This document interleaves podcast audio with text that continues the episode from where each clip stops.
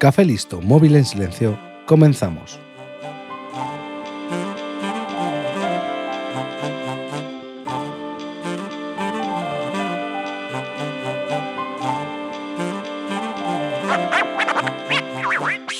En este episodio te vuelvo a traer la historia de una compañía que lleva entre nosotros toda la vida y que por ese mismo motivo quizás no nos hemos preguntado cuál es su historia. La invención del producto que da nombre a esta compañía comienza como un tónico reconstituyente y hoy en día es la bebida más conocida del mundo. Arranquemos un viaje que empieza en una farmacia de Atlanta y continúa por más de 200 países. Hoy en 15 minutos te contaré la historia de Coca-Cola.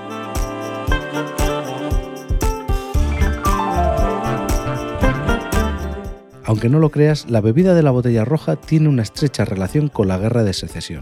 ¿Y cómo es esto? Pues la guerra de secesión fue, como todas las guerras, un momento muy cruel y violento. Pero en esos momentos no se contaba con los medios médicos de los que disponemos hoy en día. En esos momentos todo eran amputaciones, sangre, dolor y muerte. Lo único que aliviaba a los heridos era la morfina, y muchos de ellos se hicieron adictos. Esto es lo que le pasó a John Steve Pemberton, que fue herido durante la guerra y debido a esto se hizo adicto a la morfina. La morfina era lo único que aliviaba los dolores que le causó el perder un duelo de sables a caballo. Todo ocurrió en una reyerta cuando la guerra ya había terminado, pero aún no les habían notificado la rendición confederada. Pemberton se llevó un espadazo y un disparo en el pecho. A diferencia de otros combatientes, Pemberton era farmacéutico y quería dejar de depender de la droga, por lo que se propuso crear un tónico que la sustituyera pero que no tuviera perjuicio para su salud. Lo primero que hizo Pemberton fue hacer una variante de algo que era típico en ese momento, el vino francés de coca.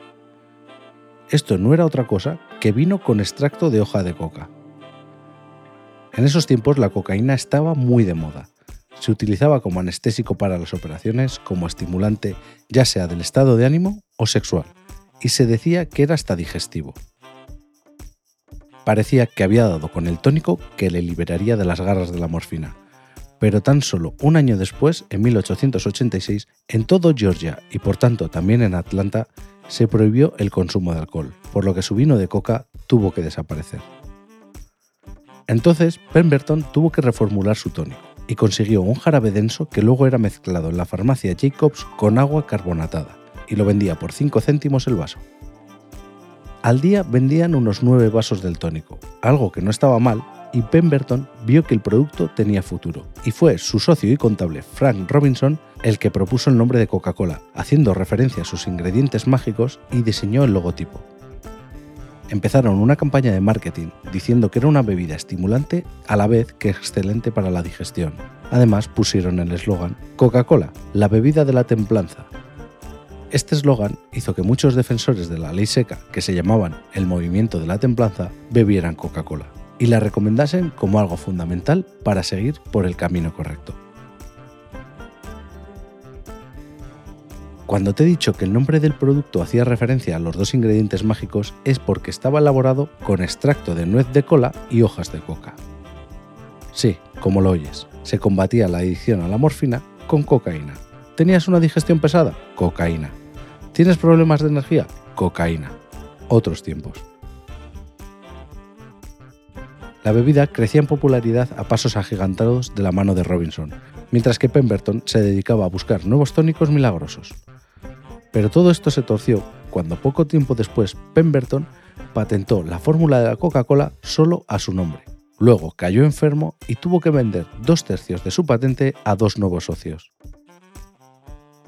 Por estos derechos le pagaron a Pemberton 1.201 dólares, de los cuales 1.200 eran un préstamo sin intereses que lo pagaría con las ganancias de su tercio de los derechos. Es decir, Pemberton vendió dos terceras partes de uno de los mayores negocios de la historia por un dólar. Todo esto se debió a que al caer enfermo y necesitar cuidados médicos, se destapó que no había superado su adicción a la morfina, y esto le había llevado prácticamente a la ruina. Después de recuperarse, Pemberton necesitaba dinero, y rápido, por lo que puso un anuncio en el periódico, diciendo que buscaba socio inversor para un negocio rentable con una participación de 20.000 dólares, prometiendo que en el primer año se recuperaría más de la mitad de la inversión. Aceptó el dinero de tres hombres, pero lo que nunca les dijo es que no eran los únicos inversores. Ninguno de estos tres hombres conocía de la existencia de los demás. Tampoco les dijo que no estaban comprando el 50% de la compañía, sino una tercera parte de una tercera parte de la compañía.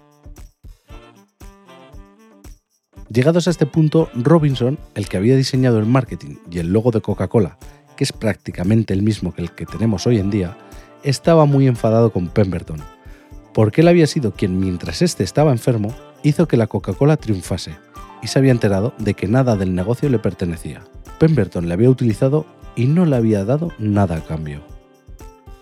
En esta situación, Robinson se puso en contacto con Asa Cutler, que era un farmacéutico que años atrás había timado a Pemberton, y lo hizo para que lo destrozase de nuevo.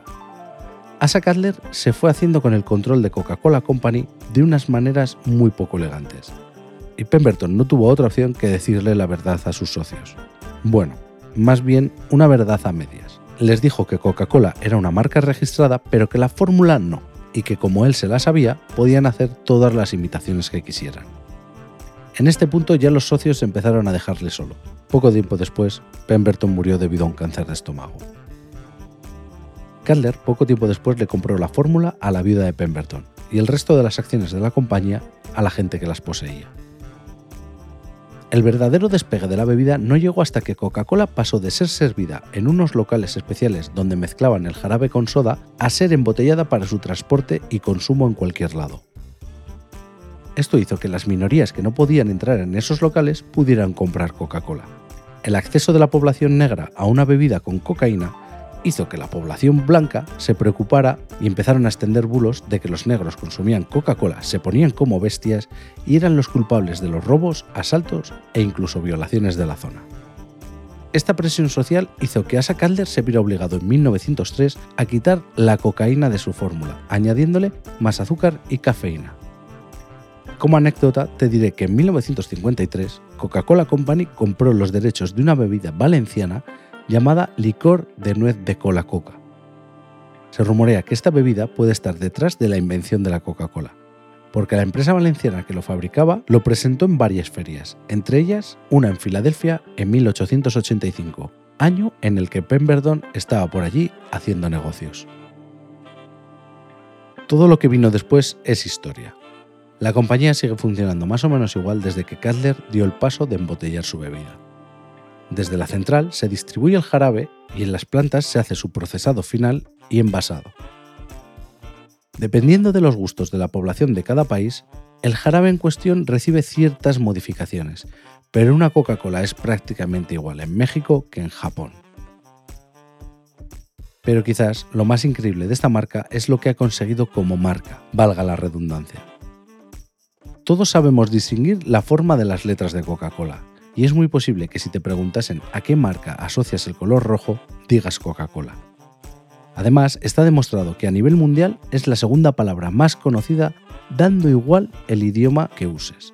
La primera es OK. Los anuncios creados para esta marca están a otro nivel y nos han llegado tanto que incluso asociamos la imagen de la Navidad a la Coca-Cola. Pero donde más ha destacado es en crear un misterio alrededor de su fórmula se dice que solo dos personas conocen la fórmula exacta y la manera de mezclar los ingredientes. Supuestamente esta fórmula no ha cambiado desde que la inventó Pemberton, y el original se guarda bajo llave en una cámara de seguridad en un banco de Atlanta. También se dice que las dos personas que conocen la fórmula jamás viajan juntas ni coinciden en ningún lugar. Jamás comen los mismos platos, ni se alojan en el mismo hotel. Pero para mí todo esto no es más que una leyenda urbana que les viene bien alimentar. Pero ¿te imaginas lo mal que tiene que funcionar una empresa en la que solo dos personas saben cómo hacer bien el producto? Además, si lo piensas bien, han tenido que decir la fórmula a alguien más, porque si no perderían todo el mercado de consumidores judíos.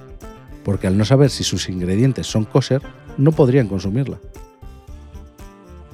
En fin, que la historia de esta marca tiene más curiosidades que el simple marketing, aunque hemos de reconocer que en esto llevan siendo los mejores desde el principio. Y ahora ya sabes que cuando te tomes una Coca-Cola, lo que en realidad te estás tomando es un tónico que inventó un farmacéutico para dejar de consumir morfina, la cual consumía por haber recibido un espadazo y un disparo en el pecho en una batalla de una guerra que había terminado una semana antes, pero que aún no se habían enterado. Y como lo prometido es deuda, en menos de 15 minutos te he contado algo que te ha entretenido o lo he intentado. Puedes encontrarme en todas las redes sociales como arroba arcachofas Espero tus comentarios y valoraciones en iVoox, Apple Podcasts y Spotify. Y recuerda que este podcast pertenece a Fantasy Factory, donde encontrarás otros podcasts que también pueden entretenerte. Un saludo y hasta la semana que viene.